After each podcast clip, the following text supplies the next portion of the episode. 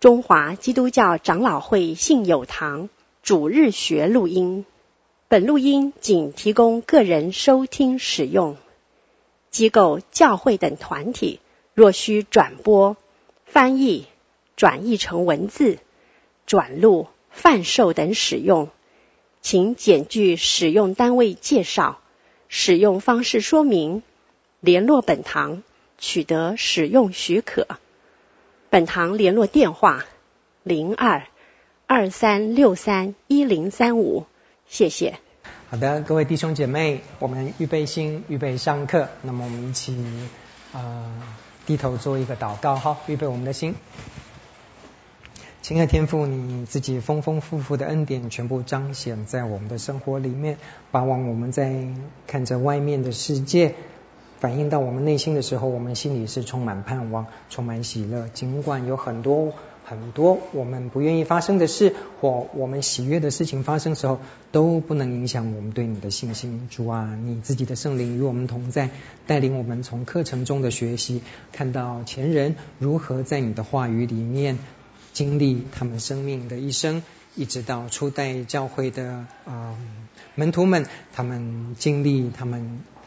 的主耶稣基督带领的生命，一直到我们今天的身上，把我们真的是领受这些，而真正的也能够反映出你的荣光，在我们每日的生活里面，带领我们以下的时间，带领我们的心，带领我们的眼，带领我们警醒的灵，能够在你的话语里面得满饱足的喜乐。求你赐福，我们再次祷告，还是奉靠主耶稣基督的名，Amen。好的，各位弟兄姐妹，那我想呢，嗯。真的希望大家不要认，不要错觉我是个啊、口水多过茶的讲师哈。我大概在今天上课以前，我想说今天是第三堂课嘛。那么我想哈，嗯，其实呃今天来上课，我觉得大家其实都是很大的恩典，能够在主日的时候有一个小时的时间来上课。那我简短的大概跟各位分享一下我自己的教会观。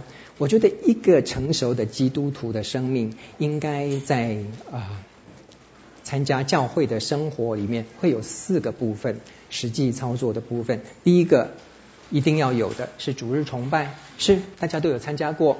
那么第二个是主日学，大家一定要找时间上主日学。第三个团契生活。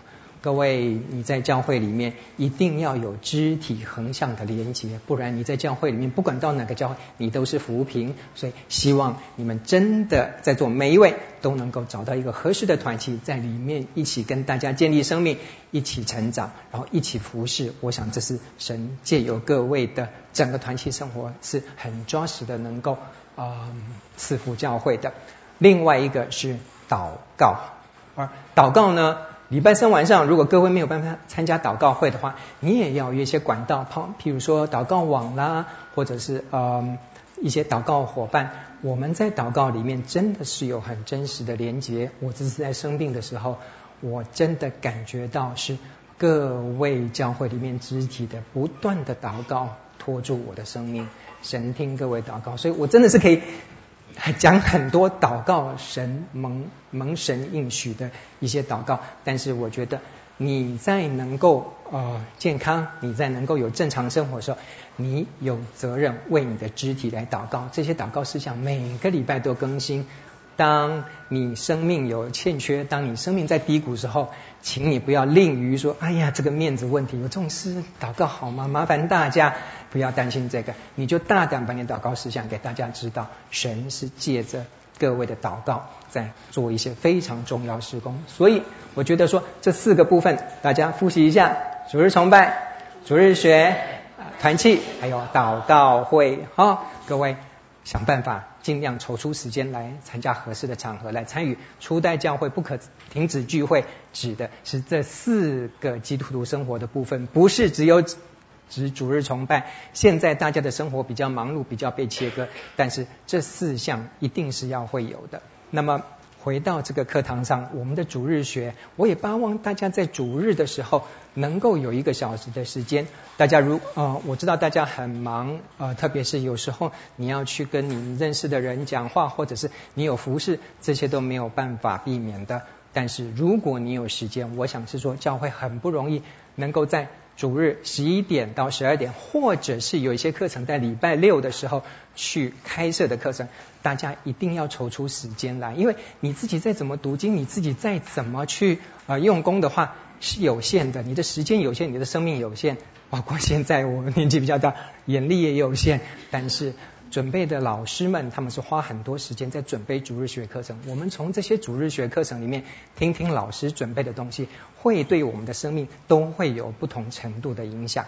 所以呢，这是我这堂课很想跟各位继续分享的一件事情。我上课的时候，我真的很喜欢跟各位互动，只可惜呢。小声在下，我的课程的东西每次都会脱节，因为有一些东西整理出来实在是讲太多了。但是我很希望能跟各位有有连结，我真的很希望能够听到你们的声音。如何补强呢？没办法，上课没有办法做到，所以我个人小小 卑微的心愿是。能够在周间或者是在上课以外的时间，我希望我能够借由 email 或者是借由电话的方式，能够呃轮流跟我们课堂上的同学们，大家一起能够打个电话，跟你们一起祷告，认识一下。虽然我人跟你们的名字也许呃连不起来，但是我觉得在如果这是可行的话，那么我们借由电话里面。多建立一些生命的连接。你要知道，其实像我们的一堂课在这边准备的，多少人其实真的都不在乎。但是我很希望是说，在课堂上的弟兄姐妹，你们能够有问题，或者你们有获得，或者是你们有一些心得的话，可以跟我有连接来谈一些事情。巴望以后各位接到这些电话的时候，你不要以为是诈骗电话。我的声音，你们在电话里面跟在课堂上是差不多的。我真的很希望，特别我不知道为什么以前在准备主日学的时候，真的就是战战兢兢，做一个尽职的雇工了哈。讲难听一点，就是啊，课程准备好哈，上课耶，十二点啊超过一点哈，下课耶，然后让十堂课过去就过去。但是现在我回来，我觉得我真的蛮珍惜每一次上课。我不知道我能够有多少的时间能够跟各位。站在不同的位置，或站在同样的位置，一起来分享神的话。那我只能说，我尽量抓住每一分钟的时间，跟各位在。话语里面有生命的分享，巴望这是双向的一个分享。所以各位以后接到这个电话的时候，你大概三秒钟判定不是 不是呃诈骗电话之后，希望你们是有一个惊喜的心，而不是一个惊吓的心哈。如果你们真的不希望接到这些电话的时候，等下出去也可以在您的那个那个呃联络方式的地方，或者是写一个说。请勿打扰，那我就知道了哈。希望能够在课程结束以前，我跟每一位弟兄姐妹都有一次电话或者是 email 能够联系到的啊。我不会太多话，绝对不会像课堂上一样，不会占据你们很多时间。但是我希望能够跟你们在短短的生命的交汇里面有一些生命的分享，包括你在课堂上面不不好意思回答的问题，或者是对我。讲的一些东西有问题的话，甚至你生命里面有一些东西，我巴望真的能够跟你们有一些生命的交流，好吗？好，我们先有这个约定，小小的一个心愿，OK。那么接下来呢，我想是说，呃，上次已经有一些脱节了哈，我们今天要呃开始的课程是第三课。啊、呃，特别是耶稣已经开始服侍之后，啊、整个的一个先开始的一些教导，我们从这边开始看之前，我们要呃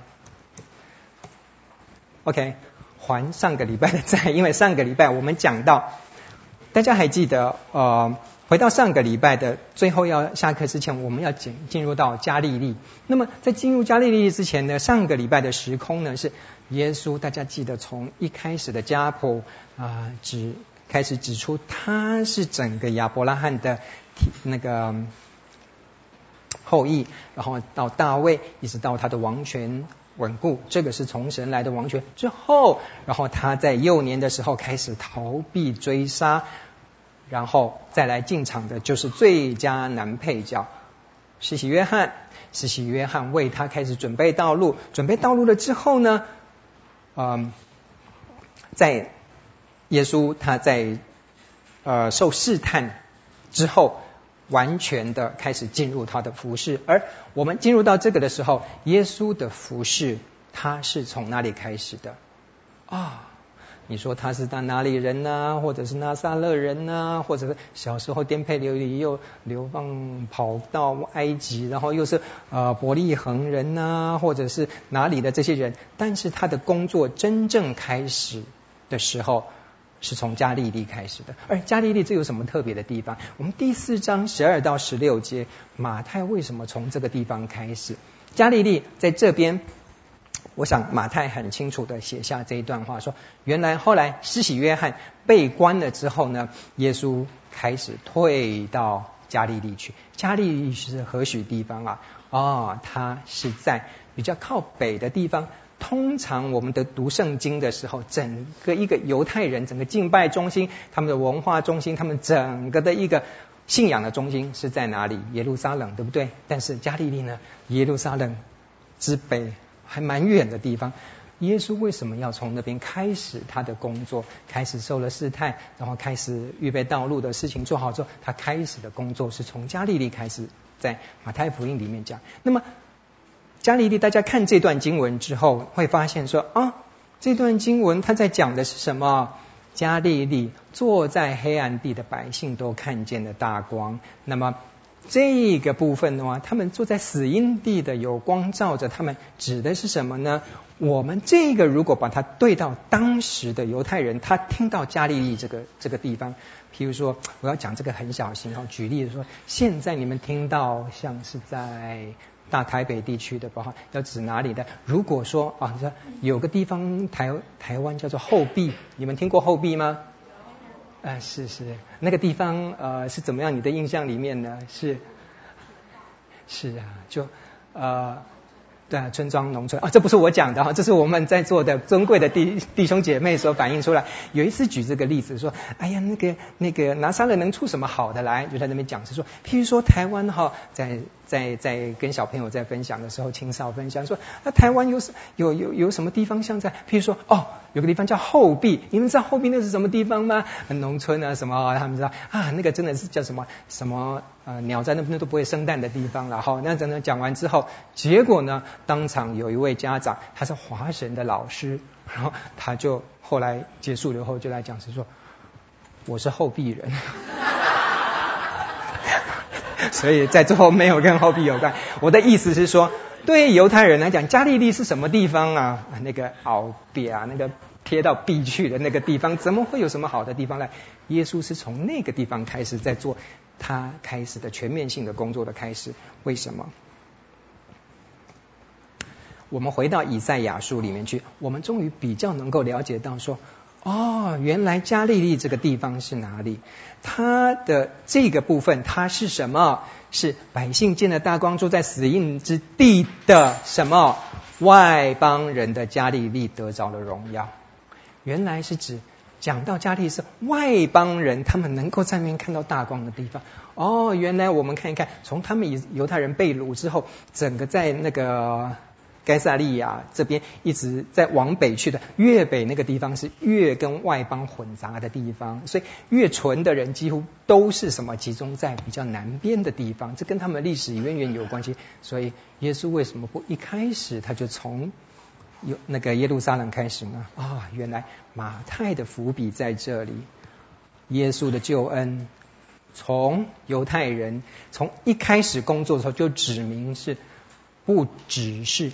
在犹太人里面，神的救恩是超越种族的。这个到后来慢慢今天的课程里面，我们会慢慢的发现，原来的一个很重要的一件事情，神的福音是临到万民的，跟他们的弥赛亚观是完全不一样的。弥赛亚是来复兴以色列国，是在这个时候吗？以色列国，以色列国是的，但是这个以色列国已经超越肉身，超越种族，是临到外邦去的这个福音。弥赛亚是来拯救所有人的，这是超过以色列人，一直到现在，他们仍然还在这个迷思里面。以利亚来了没？以利亚没来的话，那么没有人准备道路，弥赛亚是不会来的。所以他们现在仍然还在等这个大光。今天的外邦人很可能已经把它纳入是现在的很多未信主的以色列人，而真正的以色列人就是各位，我们这个在外邦，在台湾、台北、罗斯福路三段二六九巷五号新友堂，为什么我们能够在那边听福音呢？光照在我们这边，我们今天已经是从外邦进入化内之民的。耶稣基督的工作是从外邦接近外邦的。当然有很多以色列人，有犹太血统的住在加利利地，但是对这些比较纯种的这些自以为是精英的这些法利赛人，还有这些文士，他们来讲的话，他们觉得这个是比较偏远的地方。后边还得说再出什么人？OK，所以在这边这个马太的伏笔从这边开始，耶稣的工作从这边开始，而这个部分呢，我们刚才在讲的是说他的，我们如果看看他的呃整个行径来讲哈，耶稣的行径是哦，对不起，大概是在从这个部分啊，这个是北边的加利利海很多的工作。啊，呼召的门徒，譬如说像彼得啦，什么，他们全部都是在加利利这附近。耶稣的工作是从大概是这条线往这边开始，然后到推罗西顿沿海这个部分呢，全部都有大光照着他们。耶稣是应验着以赛亚书里面所讲的，从这个北方的部分开始的哈。弥赛亚的工作已经从这个部分开始了。所以，当我们在讲到是呃。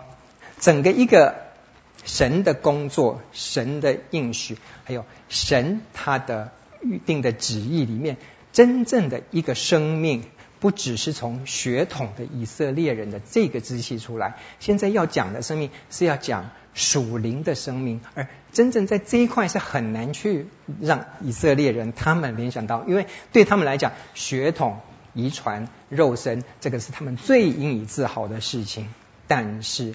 你的文化背景、你的血统背景、你的肉身背景，跟神的救恩似乎是越来越没有直接关系的。盼望这一点是真的能够让今天在从事啊犹太人信主工作的啊啊弟兄姐妹是真的啊为他们多祷告，因为当你的。心里面，你的思想没有办法改变的时候，你福音要进入到里面去，真的是很难的。感感谢主，今天居然是我们能够用我们的中文的系统，用我们的啊 Mandarin 的这个系统，能够在传主的福音，而真正在当时讲 亚兰文，当时讲啊有那个希伯来文的。以色列人到今天，他们仍然在关注他们的背景，关注他们的家谱，关注他们的血统。这个是一个很大的区别。但是我们总要讲，神的生命开始从加利利一直扩展到以色列全地，一直到地极。今天到了这边来，我们有一个时代的使命的。今天还有很多在。沿海部分，甚至不只是在沿海，在山边等等的。我想说，在我们的整个领受恩典的时候，基督徒整全生命，一个从里面出来的一个生命，总要想到外面的世界是怎么样，有多少百姓是在那个大光未照之地。我们今天是施洗约翰，我们也是准备预备道路的人。我们总是有这双重的福分，一个是领受神的恩典，领受神的生命。生命，另外要把这个生命影响出去，哈，这个是我们耶稣在离世之前给我们的一些大使命。从哪里来？不是从行为动作来，我们真的要有一个生命。你要有这个生命，真正领受到，哦，这实在是高和佳了，那一定你才会去把它推展出去，哈。不要变成一个律法主义。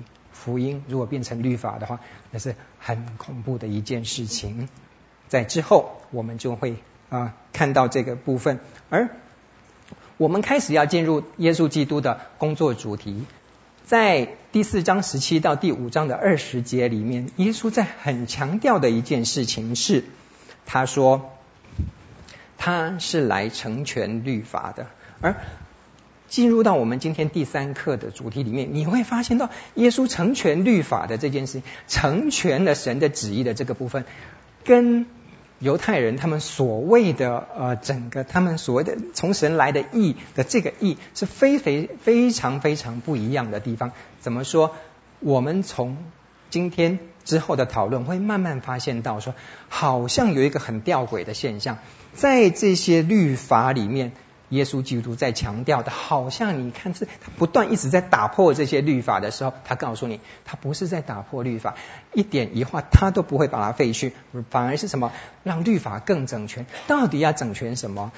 经过这么几千年来，犹太人所述所出来的这个 Mishnah、这个 Torah 这些律法还不够吗？耶稣到底要什么给他整全？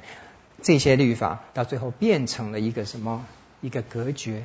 一个犹太人跟外邦人越来越隔绝的一个地方，但是耶稣要来成成全他这个部分的话，我想说，我们先有一个概念之后，才会到说，耶稣到后来是在讲的一些呃解释律法条文的时候，我们才会恍然大悟，原来耶稣的成全不同于隔绝。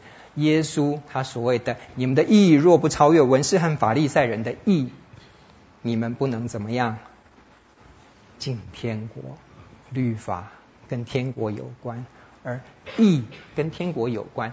如果我们没有进入到耶稣基督成全律法的那个心愿里面去，我们跟天国是无份无关的。哦，怎么说呢？接下来我们会继续进去。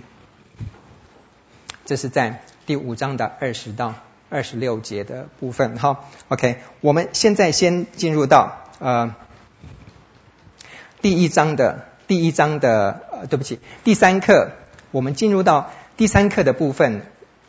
一开始呢，我想说今天的题目，嗯，还好啊，时间没有超过很多。我们正式进入第三课。那么今天的题目，我想是说，每一次呢，都呃想我我会想一些跟今天主题有关的呃一些题目，来让大家更能够进入到呃剧场顶端，艳阳高照。这是什么东西啊？你从哪里去看？这是我花尽脑子在想的题目哦，你们要好好珍惜哦。OK，今天我们进入到所有的这些题目里面，都会发现一个现象：从神刚开始给摩西的律法。简简单单从十诫，然后从立位记里面，从一些呃祭祀条文等等发展出来的这个 Torah 这个系统的话，是犹太人根本颠破不破。就是等于是你要是犹太人，你不懂这一些的话，摩西五经的话。你根本就是不算是犹太人，这个大家都了解的。后来慢慢的，他们经过又有一些呃被掳了之后，口传律法，然后到后来写下来的律法，甚至耶稣教这些是叫遗传等等，他们的律法系统越来越越呃越繁复哈。那么你在想？你是犹太人的时候，开始变成是你好像原来很好的一个心意，准备要规范神的子民，从生活，从内心到生活，从敬拜一直到日常生活，甚至连食马拿，连那些三餐吃的都有他这这一些引导的这个部分，开始有他的。啊，口传的律法或开始有一些教导，慢慢的这些从拉比到律法师，慢慢在做的是什么？把这些条文有一些比较简单，开始在强固它，强固它，强固它。你就好像看到犹太人不管经过多少个日子，他旁边这个律法之墙好像越来越厚。越来越高，一直高，一直厚，一直高，一直厚，一直高，一直厚，就变成一个巨墙了吗？懂没？OK，当这个巨墙一直建筑上去的时候，耶稣来做的一件事情是什么？你们在一直花尽你们的脑子在建立这个巨墙的时候，你们有没有发现墙的目的是干什么的？原来本来只是一个。一个引导，一个保护你们，现在变成一个限制你们的系统。而真正你在墙最一直筑到最高的时候，你发现每天只有在中午十一点五十九分到十二点零一分这两分钟的时间，你才看得到太阳从那边过去了。你的周围全部都是暗的。你没有办法看到光，因为你把所有的心力，把所有的时间，全部在筑着这个越来越厚的墙里面，你已经失掉这个墙的意义，而你再也看不到艳阳，你再也看不到生命之源了。耶稣再来的时候，他在做的一件事情，我要成就的是这个墙，这个律法，它真正在神心意里面这件事情，而不是筑起这个墙，他让这个高墙全部倒下来，这是他在成就的一件事情。所以我们接下来会更清楚的从这边来看到说。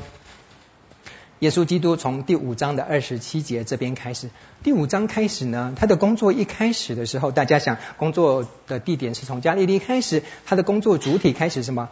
哦，开始医治，开始教导。而在教导的这个部分呢，他从第五章一直到落落长到第八章是最出名，马太福音里面最出名的什么？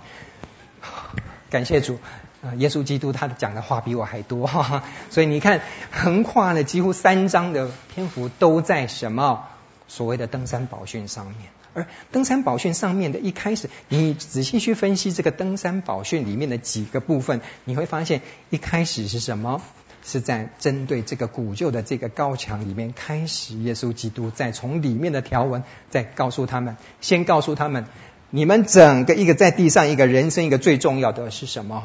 天国的信息，登山宝训一开始讲到的是天国，上了山开始就要讲说天国，你们如果怎么样是天国是你们的啦，天国是怎么样的温柔的人呐、怎么样怎么样的这些天国讲到后来开始呢，讲到说，但是你们今天的生活有在天国里面吗？他从一开始要针对的一件事情就是告诉你们，你们的义若不胜于文士和法利赛人的义，断不能进天国。原来在前置这些人变成说，原来应该引导到他们神的心意的天国的这件事情的，居然变成一堵墙。你们的这个义，如果你们的功夫再继续再那么水泥块，再用砖块，再用更好的花岗岩筑这个的话，你们是把天国之路堵塞住了。你们的义若不胜于这一些东西的话，你们是跟天国无缝无关的。所以讲完天国之后，开始进入到说，开始在砰砰砰。开始在拆这些墙了。这个墙的一开始讲到不可奸淫，这是什么意思？再讲到后来就说奸淫这个事情跟什么？跟你们现在的婚姻状况非常有关系。你会很惊讶的发现，保守的犹太人他们的婚姻观居然是有时候会让你惊讶的说，怎么会这么开放呀？因为人家想想说这些婚姻不幸福的话说，那那我加入犹太社团还蛮不错的哈。OK，再来。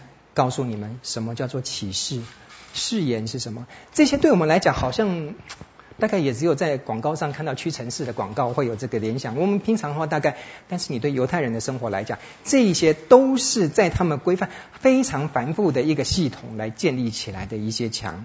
到最后再讲到说不要报复，为什么？对犹太人来讲，你说。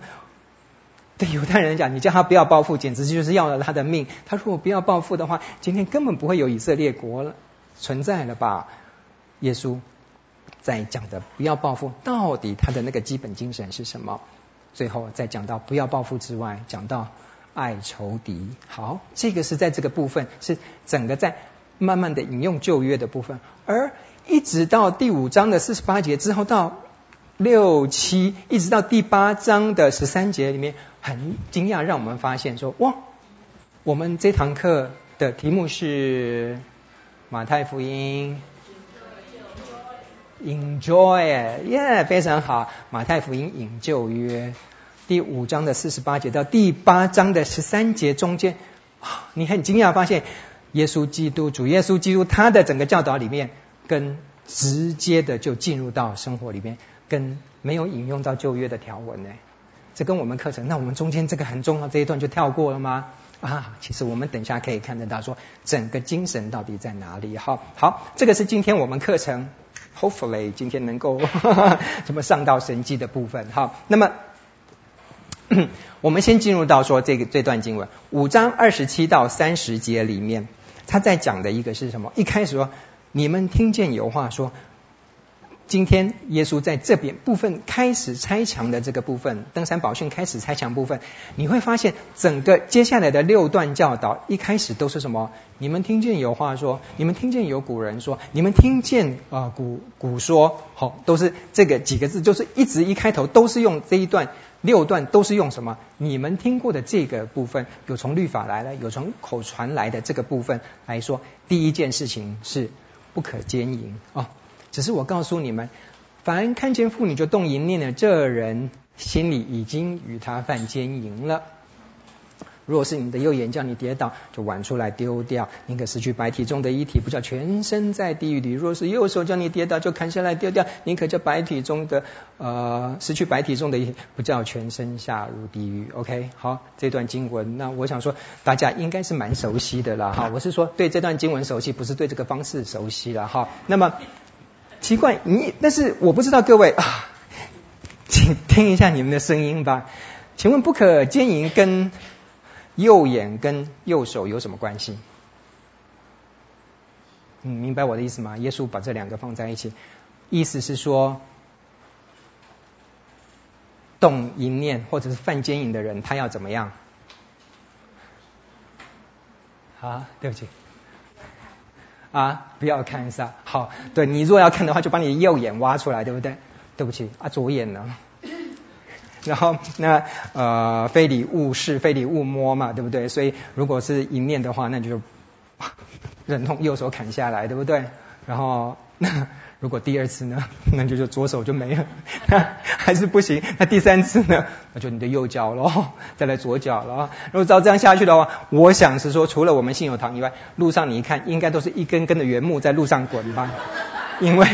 他的眼睛也没了，他的手也没了，他的脚也没，因为你大概只有一二三四五六六次的机会，是吗？耶稣在讲的，当你犯了淫念之后，当你如果看了妇女或看了帅哥有什么淫念的话，就就就就就砍了，把这些砍掉，是这个意思吗？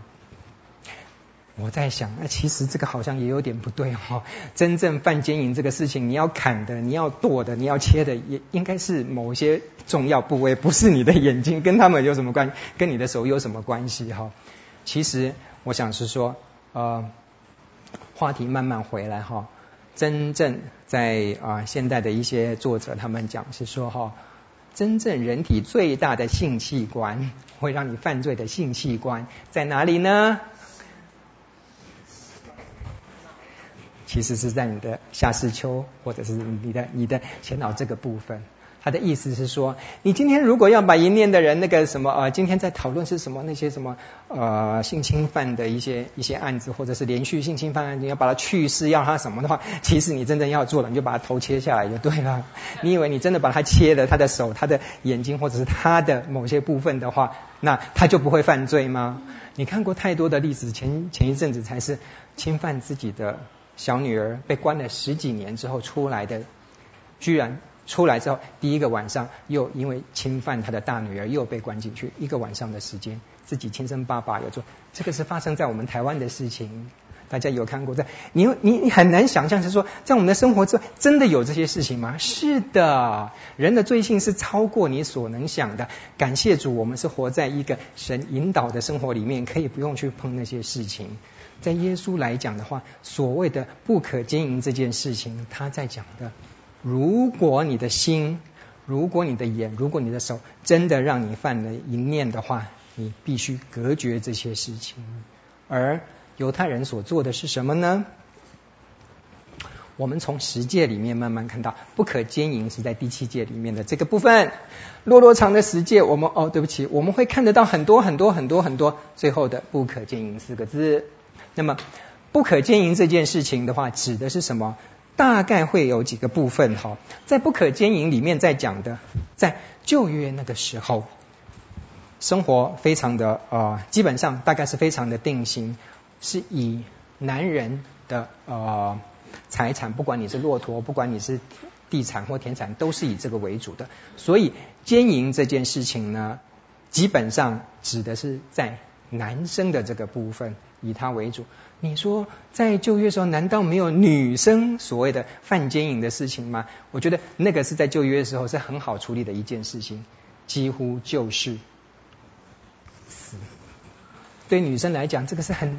你会觉得现在以我们的时空来讲说，怎么对妇女同胞这么这么残忍呢？男生犯奸淫就没事哦，你要赔几头驴子或赔几头那个那个遮羞费就好，女生就要处死吗？没有出嫁的处女，如果说你被强奸的话，你没有喊出来的话，你就被处死喽。啊，如果你喊出来的话，那那个你就没事，然后那个那个抓到人会会被处死，或是等等的这些事情，对女生来讲好像是很没保障的事情。在讲的不可奸淫，接下来的是什么？你不能去恋慕别人的妻子，你不能去啊、在婚姻关系之外去侵占别人的妻子等等的这些。算是几乎算是你的产业里面的这个部分，所以经营这件事情在就业里面来讲的话，基本上比较限制在说婚姻之外，特别是对男人的婚姻之外，你不能有其他的一些啊、非分之想，特别是侵占到别人的妻子，这个这为为了维持的一个社群的关系哈。那么。但是你到后来的呃，整个现在我们新约这个时候是在新约的时候，那个时候是谁在管？罗马人在管。受过希腊的呃洗礼，受过罗马的洗礼之后，那个时候即使犹太社群里面，如果女生她特别是在婚姻之外，甚至或者是还没结婚，被发现她如果有性关系的，我们讲的更清楚的性关系的这种这种事情啊，你把她处死吗？办不到了，那个时候已经办不到了。那时候有罗马律法来讲的话，这个时候你不能把这个女生处死。到后来怎么办呢？哦，因应这些事情，他后来慢慢出来的时候，甚至在摩西律法时候开始有修书。那么在呃罗马时候的话，开始已经有什么？离婚好像这种事情是可以已经已经合法成立的事情了。好，这个是在后面再讲的讲的部分，我们待会会进入到所谓的休妻的这个部分。那么耶稣在讲的在断这件事情是什么？在讲奸淫的这个部分，耶稣已经回归到说。不是在说你们现在立什么法条？奸淫的部分是男生怎么样算是奸淫，女生怎么样算是奸？那奸淫之后呢，又有什么补偿条例，或者是呃遮羞费啦，或者是等等一些很多很多开始的一些防止奸淫的法条这样出来。但是耶稣回到一点是，奸淫这件事情，你们好像是在做一件越来越繁复的一个在补强性的东西。但是神的心意是什么呢？神的心意从来不希望你们坚硬啊！大家如果说是这个时候有一些，如果说是一个呃一个非常身强力壮的一个嗯爬山。专家，那么他说，哦，那我们现在，哦，我要写一本雪霸纵走的，呃，西林纵走的一个一个路线，那写出来好不容易，花了好几年时间写了一本非常好的导览，说，你说要雪霸纵走的这几天几夜的话，你应该要怎么准备什么怎么，结果他这本书非常的不卖。然后后来呢，在一个非常机缘巧合的情况之下，他又写了：如果你在雪霸纵走的时候迷路，你遇到熊的时候你怎么办？那如果说你在那边在雪霸纵走，你迷路的时候，你如何在野外求生？那你如何能够有更好的东西吃？在雪霸那边有什么？哇！突然这些陆续出来几本越来越大卖，所以超过他前面的这些书。你会发现后来他变成了一个登山专家，后来变成一个美食专家。因为跟你讲迷路的时候你有什么多少东西可以吃？你懂我的意思吗？今天。神的心意本来是不能发生奸淫的。你们本来男女关系是非常单纯。神色亚当跟夏娃，哈哈，你那时候听的大概也没有听过亚当夏娃离婚吧？他们呃犯了一些错。但是为什么到后来变成是说有奸淫这些事情呢？哦，从这一开始的时候，你会觉得耶稣在拆毁这个墙的时候，好像又筑起了另外一道更高的墙，是吗？因为今天在奸淫这件事情上面说，原来奸淫这个不是说你的行为如何要判什么，如何来判定你的行为事情，而是说奸淫这件事情根本不应该在你的眼，不应该在你的心里面发生的。如果这件事情发生，你的生命就有祸了，你就要准备小心的。这跟天国有关的，一个基督徒的生命里面的话，你必须去对付的什么？不是外面的那个法条更严谨的，如果如何判奸淫，如何去防止？法条没有办法让你变得更高尚，法条没有办法改变你的生命气质。你今天要进入到神的国里面的话，你要从你的心里面对付。如果有阻碍你能够。让你在经营这件事情上发生有这个心愿的话，你要想尽办法把它砍掉。这是耶稣在讲靠谁的力量啊？接下来会说到。所以，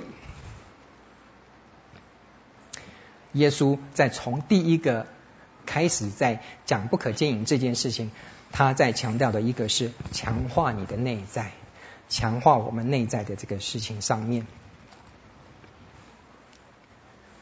接下来三十二节跟经营有关的说，如果你们在以人性来讲的话，保罗讲过一句非常非常，你要说是是体贴肉体，或者是讲一个非常实际的话，他说，哎，对于那些还没结婚的，他讲的是说，与其欲火攻心，倒不如嫁娶为妙。OK。为了防止奸淫这件事情，你在那边说 啊，少之时血气方刚，戒之在色。你就是说变成说，有一些现在的年轻人在讲说，哦，如果上帝不要我发生婚前性行为，他干嘛让我十四岁就已经？全部配备都是全部齐全的，是他们这个谬论你怎么讲呢？OK，现在更早了，变成说，今天我们在面对青少年，变成在讲是说，甚至已经不把婚前性行为当成是一个奸淫的事情了，你怎么去回应这些事情呢？OK，这个是另外一个话题。我个人认为，其实对对人来讲的话。早一点结婚没有不好，我还蛮鼓励说人早一点。我们总是很想说，你要晚一点，太早结婚，你们一定会会会会会那个怎么样又怎么样的。我说，如果真的是是你信心够的话，像以撒啦，像他们的连太太怎么样都是 都是已经配好了，代告到他这边啊，反正还没懂事的时候就先结婚吧。那个是那个，你说哦，那个不合现在。好啦，那你们各位做父母的，你们有你们自己的见解了哈啊。那晚婚不一定就会让你的婚姻很幸福哈，所以早一点结婚，你也有早一点体力带小孩嘛，这是我真的是切身之痛哈。小学六年级真的我已经是跑不动了。OK，题外话，人若休妻，就当给他休书。为什么跳到这里来？当你在对奸淫这件事情，因为防止他说你太早成熟，或者是你太早有这个诱惑的时候，你就结婚吧。嘿嘿，你说就很奇怪了。那这不是已经呃神的心意，就让你们夫妻成为一体吗？两人成为神所配合的，没有人不能分开吗？慢慢的，你到后来现在的话，慢慢的，你说到到。摩西那个时候就已经开始发现一些情形了。为什么要写休书？人若休妻就可以给他休书，只是我告诉你们，凡休妻的，若不是为淫乱的缘故，就叫他做淫妇了。哦，这是什么意思？你看到耶稣在对这个古旧的法条。这个休妻要给他休书，这是谁写的啊？生命记里面就写了，他说，人娶妻以后有什么不合理的事，若不喜悦他，就可以写休书交在他手里，打发他离开到夫家。妇人离开夫家之后，可以去嫁别人。然后后夫若是恨他，又唉，红颜薄命，怎么又一次？然后又给写就休书交在他手里，那个苦命的那个休书，不是变成这么一叠，比那个 那党国志还要高吗？哈那么。然后打发他去的那个前夫哦，注意了，不能再娶她为妻，这是在这里面一个很一个很特别的一个法条。它最重要什么？不可使耶和华你神所赐为业之地被玷污了。哦，原来你在讲是这一件人伦方面，你会觉得说啊，男欢女爱这种这种合则聚不合则散这件事情是跟神的圣洁有关的。神在配合婚姻这件事情，所以我们在婚约这件事情上不能是等闲视之，会觉得说现在像契约一样，有些人是说我那我陪你几年，或者是跟你在找工作一样，我打算几年之后，然后跳到更好的一个公司里面去的这样子，很恐怖的一件事情。神的心意，你的婚姻会。玷污神的地，你有想过这件事情吗？神对婚姻这件事情的看重是非常非常重视的，在神的字典里面应该是没有离婚这件事情，但是为什么这边会有休妻的这个事情？而且这是在生命记里面，这是神说的话，摩西在写的，这个这是从摩西时候开始的。你有没有发现，对于一些女权主义来讲的话，真的会气死！你看你们这些杀文猪，那摩西那种那写的是什么啊？见他有什么不合理的事，那你说女生多可怜呐、娶了妻子，看他有任何不顺眼，我只要是看你不顺眼，我只要是看你有任何所谓的不合理的事，指的是什么？哦，这个就引起后面很大的争论。不喜悦他，就可以写休书交在他手里。杀文猪的行为，真的是杀了你们这些猪，是吗？你说这个法条简直是污蔑女性到极点，就是说人家是把她的整个一生的幸福交在你手里。你看她真的耶，你们也知道的说，那所有不合理的事可以解释到什么？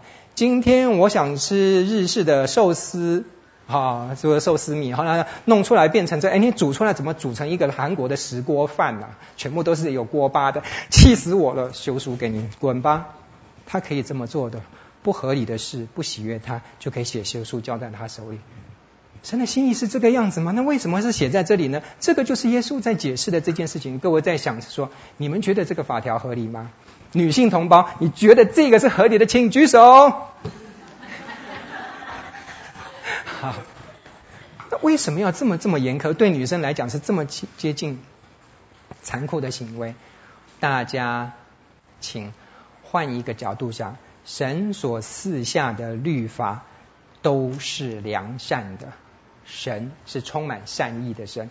如果我告诉你们是说，这个是在保护妇女同胞的一个法条，你们能接受吗？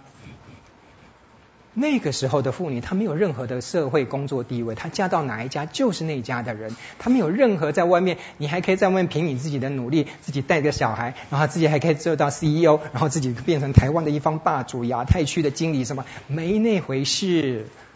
那个时候你的头，那时候你。主宰你的一后半辈子就是你的先生了，你嫁过去就是完全以他为主了。今天这个先生，如果你没有让他有其他的出路的话，他今天不舒服，他今天不喜悦你的话，你会被打死的，因为你是他的产业。以另外一个方式来讲，所以今天你饭没煮好。把把你打一顿，或者是甚至明天呢，要开水烫伤的话，更别打的用脚踢。然后到后天呢，这个恨意一累积，我跟你讲，嫁过去没半年，搞不好你就已经被打死了。你觉得那是比较好的一个一个方式吗？所以后来这个法条到后来说，那你到底什么是？你给他一条出路吧。如果你今天不懂怜香惜玉，你不懂是好货的话，你个先生又是杀文猪，然后你又是那个什么脑筋不清楚又不懂得欣赏好的话。你趁早让，干脆我给你一条出路，你也给他一条出路，让他离开。他可以是什么？嫁给别人。你让他有一条出路出去，你不能把他两个绑在一起的话，这个女生到最后会被家暴家死的。哦，原来这个心意是这样。她去嫁别人，那遇到一个更懂得怜香惜玉，一个更懂得更有智慧的男生的话，她的婚姻就幸福了。哦，这就是维持一个社群的一个一个可以。这个是在人性的堕落面里面没有办法又出来的一个法条，但是神的心意从一开始是什么？你这个男生你怎么会去苦待你的太太呢？你不应该包容你的太太吗？每天吃寿司米有什么健康的？有时候吃个锅巴饭对你的胃和消化还蛮好的，不是吗？你为什么不能这样生活？如果不行的话，那你就让他过去。所以这个法条变成说，那到底什么程度你能够让他离开呢？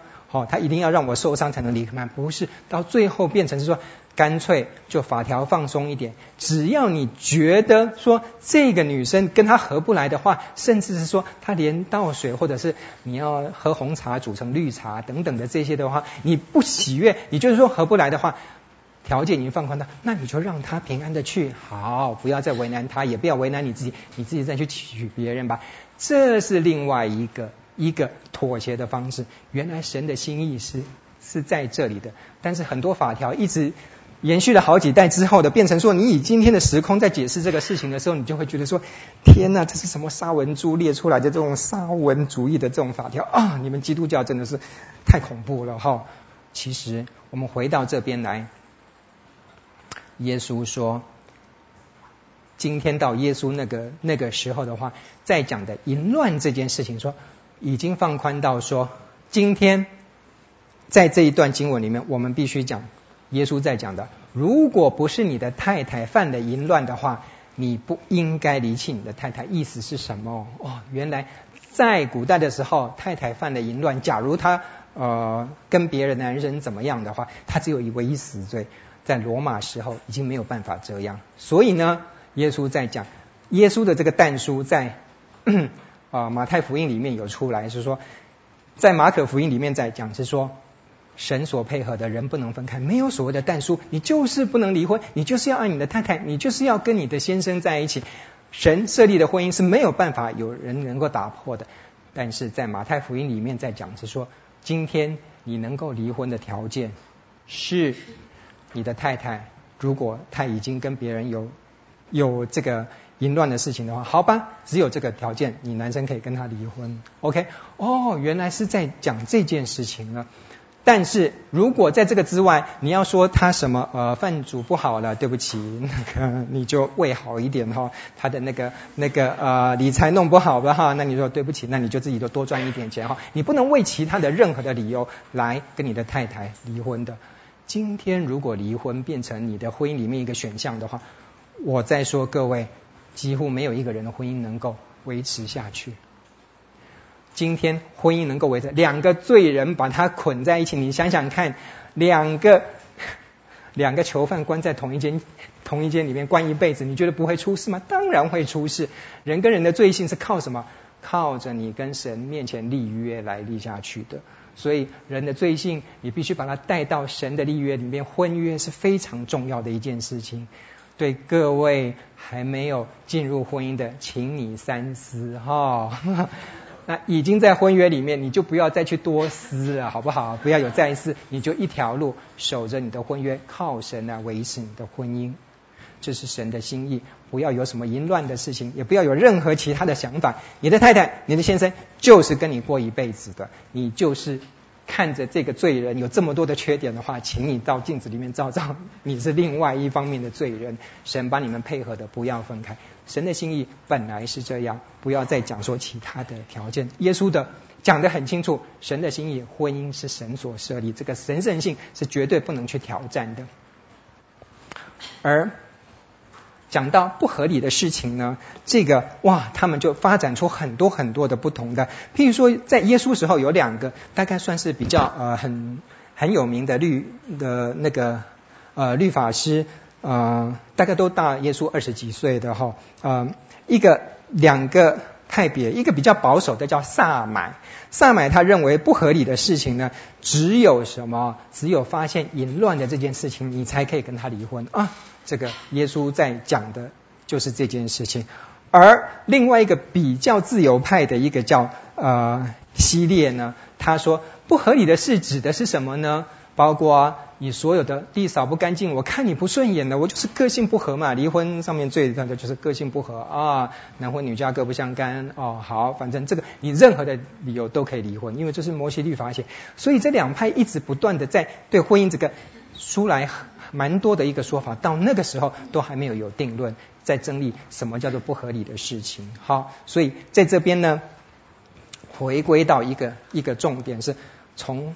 休妻从淫乱这件事情，大家有没有看得到？耶稣在拆毁的是什么？耶稣在成全的是什么？律法的争议是什么？你们的义若不超过文士跟法利赛人的义，你们断不得进天国。你有没有想过，婚姻其实是在地上神设立一个天国的前影？婚姻里面。你在经营一个天国的生活方式，你们有想过吗？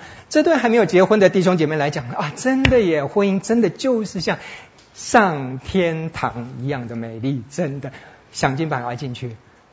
好，那么在座已经结婚数年的弟兄姐妹，当你在婚姻里面，现在在讲婚姻这件事情，对没有结结婚的他说婚姻是上天堂，那么在婚姻里面呢，你说婚姻就是下。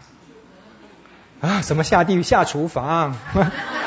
啊，这是你们讲的哦。大家对婚姻要有点盼望，好不好？因为还有很多还没结婚的。OK，我们需要在实际生活里面去操练婚姻。OK，婚姻其实是在成就一个从耶稣在讲很多的时候，我们在地上在做的任何事情，包括人伦，包括婚姻，包括什么，都在实践一个天国的道理。你尽早适应天国子民的生活方式吧。婚姻在这件事情，神的心意是什么？叫你们毕生忠贞。你不要再去想别的事情了。然后等下再讲到其他的部分，启示的部分的话，神的心意是什么呢？等等的，从这边下去的六个论证，你们听见古人有话说，然后耶稣就说，举了这个东西之后，开始来拆毁它，举了这个东西来拆毁它，为的是什么？让你们看到生命的阳光，让你们看到在地上如何过天国子民所，而且这个都是非常实际在生活里面的。我们在讲说不可启示的这一段，又听见吩咐古人的话说不可背誓，所起的誓总要向主谨守。只是我告诉你们，什么事都不可起。哦，耶稣在这边又在又在用一个一个好像在挑战的一个说，原来在法条里面讲了很多的，你要知道，在对启示这件事情，犹太人花了很多的功夫。什么事是呃算是？成立的，什么事算是不成立的？你们指的殿启示是怎么样？你们指的殿里面的黄金启示才是怎么样？就是他们发出很多很多你很匪夷所思，在光启示这件事情上面的话，整个就已经很繁复的一个系统。那么耶稣在这边讲的，耶稣从来没有在。这一些法条上面再去跟他们争论，是说，那你要怎么样的比较合理？那这个法条是这个是恶法，这个是什么法？你应该要怎么修？耶稣从来不在这个层次在跟他们争论。耶稣在讲的一个神最大的心意是什么？你们根本不要说不能背你的启示，你连启示是这个都不要起的。耶稣不是在讲吗？你们启示的原因到底是什么呢？啊，这是。在现在，其实很多的呃，我们可以去想想看，你现在看到很多的啊、呃、美食志，很多人写的那是啊、哪个大街小巷哪一个又有什么很好吃的一个什么什么什么啊、卤肉饭啊，或者那我说啊，你就兴冲冲跑去哇一大堆人，你看个那个那个啊、店里面。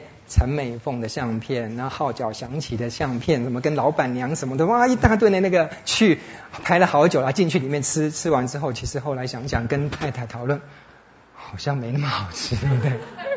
真正好吃的什么，还是你从小那个妈妈一边打你一边叫你塞的妈妈的东西是最好吃的，真正能够让你吃的流下眼泪来的是那个，你已经好久没有吃到妈妈的东西的那些美食是所。列出来的仅供参考而已。越多人要来偷拐抢骗你的钱的时候，他的口袋里面那些相片越来越多，内政部长的、警政署长的照片，什么没得要握手，到最后哇，跟总统跟你握手，然后最后他要的什么？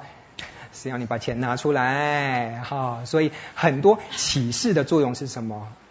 原来是对犹太人来讲是说，他们在做生意，他们在跟人家交往的时候，就变成说，你不相信我的话，神启示我们都是有信仰的人，你还会我还会骗你吗？我是你小组长，钱交给我没有问题，我有好几张执照，然后怎么样？好，你钱给他，你就等死吧。这个事情都有发生的，启示的作用是什么？原来神的心意是什么？OK，你们不可指的我的名启示。亵渎你神的名，我是耶和华。他们已经在神的时代，已经是用神的名来起假誓了。原来圣经里面有没有有没有启示的事情？你看到保罗他在加拉太书一章二十节里面的话，我说的不是谎话，这是我在神面前说的。哥林多后书一章二十三节，我呼吁神给我的心做见证。OK，这个你如果说再翻译的再更更简洁、更直接一点的话，保罗他在发誓，哎啊，不能启示。保罗为什么发誓？希伯来书的作者是连神自己都指着他的名启示。重点是什么？他们在强调一件事情，我说的是真的。而到最后启示这件事情的是什么？变成很多，不管你是在法庭上面按着圣经在讲什么东西，或者是什么，我跟你讲，喊得越大，我说的是真的，我发誓是什么耶和华三位一体的神来做我做见证，越是喊得越大声的，我跟你讲，你越是要小心，因为起假誓很多的时候是什么？他们在讲。在防止的是不可背誓。如果说他们犹太人他们在发发展出来说，他讲什么话的时候，他要在哪个程度的话，这个启示是真的。他某个程度里面在讲的话，如果例外情形是怎么样，他是他们发展很多很多在防止启示做假誓这件事情，就有点像是你今天在买了很多很多的软体了之后，结果你最重要的一个软体是什么？防毒软体。然后在我们现在的来讲说，你什么钱都可以省，防毒软体的钱不能省。你什么样的软体都可以 download 哦，这是别人在讲，那些玩家在讲，我们不要做这种事情哈。那种非法软体不要 download，你什么软体都可以 download，但是防毒软体千万不要 download。为什么？因为防毒软体很多人是在防毒软体里面种木吗，在什么免费给你的话，你就死了。类似于你不断的一直在防止这些启示这些东西，你有没有防一个很回到原始心意里面说，神要你们启示吗？你们启示的目的是什么？要证明我讲的是真的。但是你们做了很多东西在防止是什么？如果怎么样的话，你这个法律的漏洞，你讲。你讲假的誓言，然后这样看不出来。我们再用另外一套防毒软体，整个的一直在防毒的意思是，耶稣回到一个很大的心意里面去，说：你们的话是就说是，不是就说不是。大家想想，我们今天在世界上，我们到后来我们安息了之后。到耶路撒冷新城，到神国里面去的时候，那个时候你还需要用启示，那个时候你还要再去跟人家讲说，我说的是真的吗？那时候大家在心意相通，那时候所有的关系都变了，唯一不变的是真理啊！你那时候不用再讲什么东西，你的心意在想什么，你已经不用借着话语再讲了。你在世界上最好养成一个习惯，讲什么就是什么，不要那个。罗里罗里吧嗦，那个钱托那么多，然后来。证明你讲的是真的。真正诚实的人，他的话是不用太多的哈，不用在那边口水多过茶，一直不断的一直在讲一些什么东西，就是神要我们回归到他心意。话语本身就是在传递真理的嘛，你的嘴巴里面不要传一些乱七八糟的东西出来，然后还要再用防毒软体去杀毒，说是我做的是真的，然后这些防毒软体里面又有什么木马被种在里面，很惨的。我们人生很多的事情都是不断的在这边去立了很多的法条，原来这些法条都是没有用的。不要报复，在对不要报复的这点来讲说。你们听见有话说，以眼还眼，以牙还牙，哎呦，好血腥哦！真的是这样子吗？那满街不都是那个，不是眼睛被人家打坏的，不然就是他又被人家眼睛用坏的。那么大家都是满口没好牙，的全部牙齿都被拔光了吗？有人打你的右脸，连左脸也要转过来让他打。有人告你，你连你的里衣外衣都给他拿去。逼你走一里路，你就跟他走两里；叫你罗马兵丁叫你背一里的东西，你就背两里。然后求你的，你就给他；向你借贷的，不可推辞。好哇，耶稣在讲的什么？更进一步在讲的是，你已经不只是固守你的、你的本分、你的权利，甚至你把你的权利都让出去，不是这样子吗？他要你的衣服，那你就把你的外套也给他了吧。然后他如果说跟你借个多少钱，你个不要再推推推拖拉丝的。哎呀，那个钱都是我太太在管的啦，那个钱都是就给借给他了。哇，耶稣在讲的事情是什么？各位各位，有些事情呢，你要去听精髓哈，不是照本宣科哈。像刚才耶稣在讲你犯奸淫的话，想到妇女的话，你千万。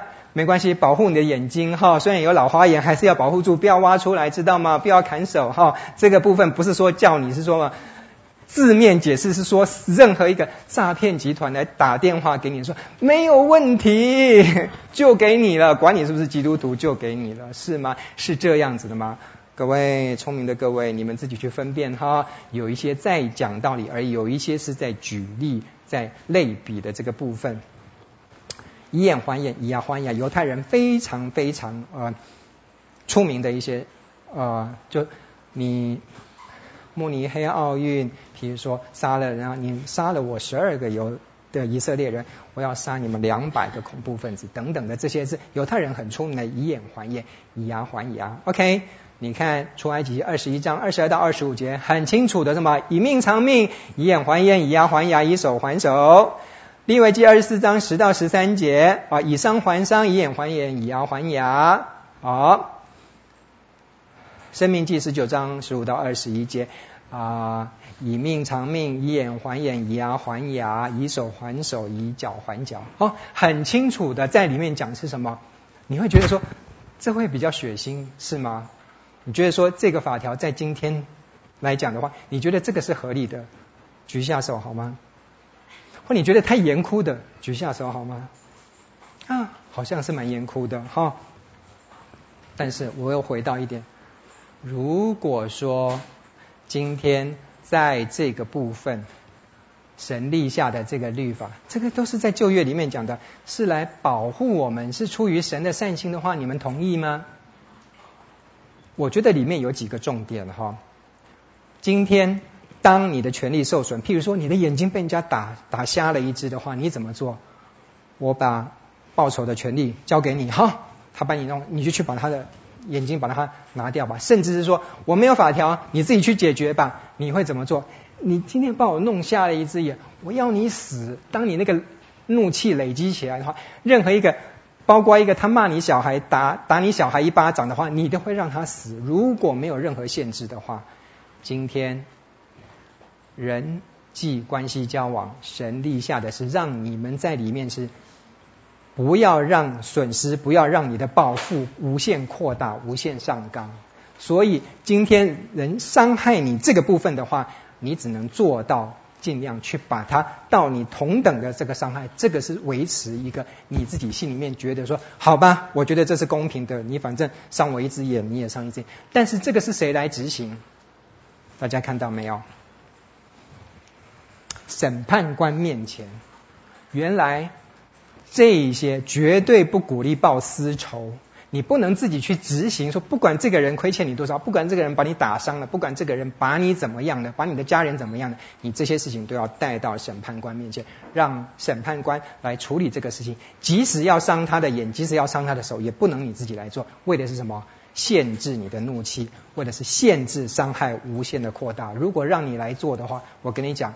没完没了，你今天把他伤的一定比他伤你还严重。然后他的家人呢，看到你把他的爸爸，看到你把他的小孩伤的那么严重的话，下一个又是他来伤你更重。以色列人就绝种了，人都是这样。所以这个部分以眼还眼，以牙还牙的原始目的什么？限制住你自己在伤害的这个部分，限制你自己在做。所以耶稣在讲的一些是。成全律法的这个精神，他没有在这个法条之外更延伸说，这个到底要怎么修比较合理，这个要怎么修比较，而是回到一个一个地一个地方来说，原来这个更高的一个层次是什么？不要让你的怒气爆发。今天即使一个弟兄来。伤害你，或者是甚至他得罪你的话，你再到神面前去的时候，你的怒气要平息，你要去跟你的对头去和好，不要连这件事情你不能带到神面前去的时候，你还充满怒气的意思是什么？真正一个会杀人的不是那把刀，不是那个石头，而是你的心。你在当你在恨的时候，你已经把这个人杀死。人家在说，嗯。当你真的能够杀死一个人之前，其实你心里面的部分人性已经先被你自己杀死了，你才有办法去杀人。我们必须对付的是我们心里面的那个恨意。当你的恨意没有的话，你不会去杀人的。天国的子民把你这个恨意。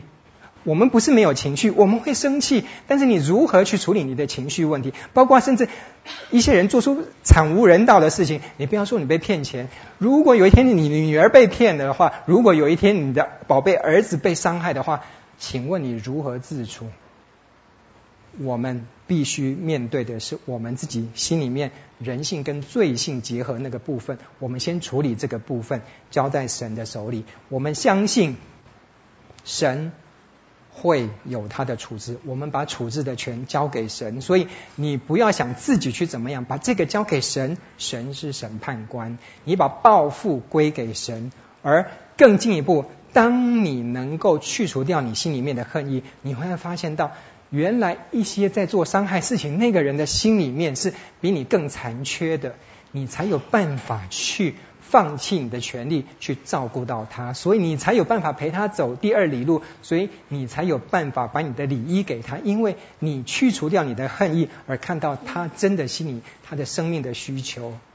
耶稣在十字架上的时候，别父啊，杀死他们吧，我钉上去了。没有啊，父啊，赦免他们，因为他们所做的，他们不晓得。一些人在伤害你的时候，他们甚至不认为他在做伤害你的事情啊。你今天领受了天国子民的身份的话，我们要学习饶恕，非常不容易的事情。当我们学会交托神、依靠神的时候，真正那个能够化解仇恨、忍受不公平的力量，就是来自于神了。这个部分进到爱仇敌，所以我们才有办法去爱仇敌。这个部分非常特别的一点，对犹太人来讲是完全没有办法想象的，是什么？爱你的邻舍，我办得到；恨仇敌，这个是祖先的教导。但是耶稣在讲的更进一步是什么？爱你的仇敌。我们来看一下旧约里面。立位记里面讲说，不可报仇，不可埋怨你本国的子民，却要爱人如己。哦，在里面讲的爱人如己是什么？真的就是在新约里面，在很多时候在讲什么？爱你的邻舍，你的邻舍是谁？是跟你同种族的以色列人。对于外邦人呢？耶稣，对不起，对于外邦人来讲。是不在于以色列的邻舍，他们不能跟外邦人杂居的。意思是什么？耶稣在指举那个撒玛利亚人的例子的时候，耶稣现在在讲说爱人如己的时候，他已经扩展到神的心胸，在讲说你本国的子民之外，谁是你本国的子民？原来是那个你以为是你的敌人的撒玛利亚人，是你的本国的子民哎。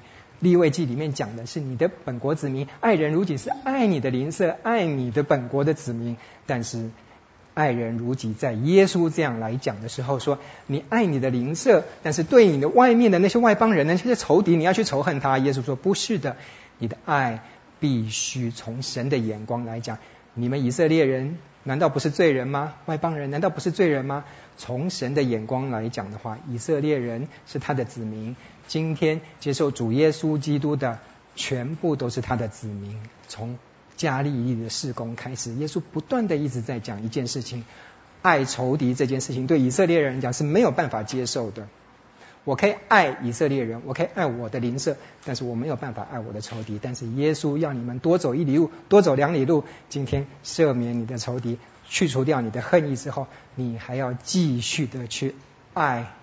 只有爱能够征服一切，只有爱能够让人回归到神的国，回到神的心意里面去，容易吗？真的不容易。神的爱必须是超越种族的。最后再讲到呃另外一段，跳到八章的十三到十七节里面，第五章我想说我们在呃。登山宝训从第五章大概浏览过去之后，当耶稣在讲的六段说你们呃听见古人有话说，你们听见有话说等等之后，开始回到一个实际的一个操作。当他拆毁了这些墙之后，然后拆完了之后，哇，阳光射进来的。然后接下来呢，第六章开始，你们如何做真正的施施舍的部分、祷告的部分、进食的部分，跟神建立关系，跟人建立关系，而。你领受真财宝是什么？而你心里的光是什么？你在地上需要呃考虑去担忧你的呃饮食吗？你在人的方面的话，到底有什么门，有什么路，一直这样等等下去的话，这个是整个登山宝训到后来一个实际在操作的这个部分。这一个部分，耶稣的教导非常直接，他并没有 quote 旧约的经文的部分。而到了第八章下山了之后。耶稣遇到一个百夫长，他说：“你回去吧，你的信好了。”耶稣开始在行他的神迹的这个部分。耶稣在行神迹的时候，大家回去看到，那我们就不讲太多。他在除了他的，不管是呃彼得的岳母，不管是这个百夫长，或者是呃。这呃，他所医治的人，你看他在医治的这些人，全部都是化外之民哦，都是比较弱势的人哦。耶稣在医治的一件很重要的事情，不只是医治他的身体以外，他照顾到他全人的医治。你的心里面健康了吗？你真正能够被社会接受吗？你真的回到神面前，知道神医治你了吗？所以耶稣在医治的时候，大家回去慢慢看这些经文，蛮有趣的哦。原来耶稣在讲的是身体得医治，心里面也能够得到医治，在里面的全人洁净。以赛亚书五十三章三到四节，原来马太福音在扩的这一段经文的时候，在讲的是讲的是很特别的，是在说耶稣在为我们的苦难担当。耶稣他被击打苦待了，他受的鞭伤我们得医治。把这一段经文，也犹太人没有办法连起来的经文，说为什么这段他把它扩得到说耶稣在医治这件事情呢？哦，原来这是马太的伏笔。耶稣在医治这些人的时候，你看他有担当什么吗？他是把他这些人的那个、那个、那个。病痛，或者是他的热病，或者是他的那个嗯吸到他身体里面，然后他脸变得又黑又白，哇，这样子来担当你的，不是耶稣就是这样医治。那么耶稣在这边为什么他要用这段很不搭嘎的经文？他在他在说他担当我们的受受我们的苦害，然后呃受的边上我们得平安，然后他被因为我们的罪孽压上等等。他在讲这个是什么？马太的伏笔在说他担当了吗？是的。他受伤了吗？是的。这是在他之后工作为我们。你当他你看到他被挂上十字架，你看到他被受的鞭伤，你看到他那个那个在苦路上走的时候，你才恍然大悟说，原来马太在前面就已经讲是说，我们今天在领受神的医治的时候是，原来我们所有的身体的病痛，我们心里面忧伤，我们的一切痛苦，全部耶稣都已经帮我们担当了。这些人在耶稣还没有受这些痛苦的时候，他就已经受到医治了。这个就像什么？我们今天到高级餐厅去吃饭的时候，没有说请先付费，哪有这样？你都是先吃完的时候，然后才去缴费，对不对？这些人先先受到耶稣的医治，先受到耶稣的他整个的一个嗯。平安的确据，整个人洁净了之后，后来他才慢慢的了解到说，原来我这些不是无条件的，我还是要付费的。谁付了？耶稣到最后在十字架上付，但是在这边慢慢把我们带上耶稣，他在承受苦难这件事情。而很特别的是，马太福音在耶稣工作、在医治等等这些事情一开始的时候，他让读者们先知道一件事情：耶稣。这些医治的工作全部都是从他受苦开始的，这个是很特别的一点。所以他引用的是以赛亚书五十三章三到四节这个部分，我们在之后会更清楚的看见这件事情。所以好，那么在神迹的这个部分，从以色列人在有四首的那个啊以赛亚书里面的仆人之歌，大家可以多去啊浏览一下。基本上从他的应验，从你会开始看到这四本四首仆人之歌，本来是在谢以色列人，后来一直归到某一个人，而这个人一直到耶稣的时候，才发现原来是在耶稣的身上。这个是马太的另外一个伏笔，我们之后会看到。我们今天就讲到这里，好，我们一起祷告。好，亲爱的天父，你自己的独子为我们的啊、苦难承受了这些。我们心里面都知道，我们脑里面也知道，但是主啊，把我们生命里面真的是受到你自己的恩典跟你的医治，我们全人交托在你的手上。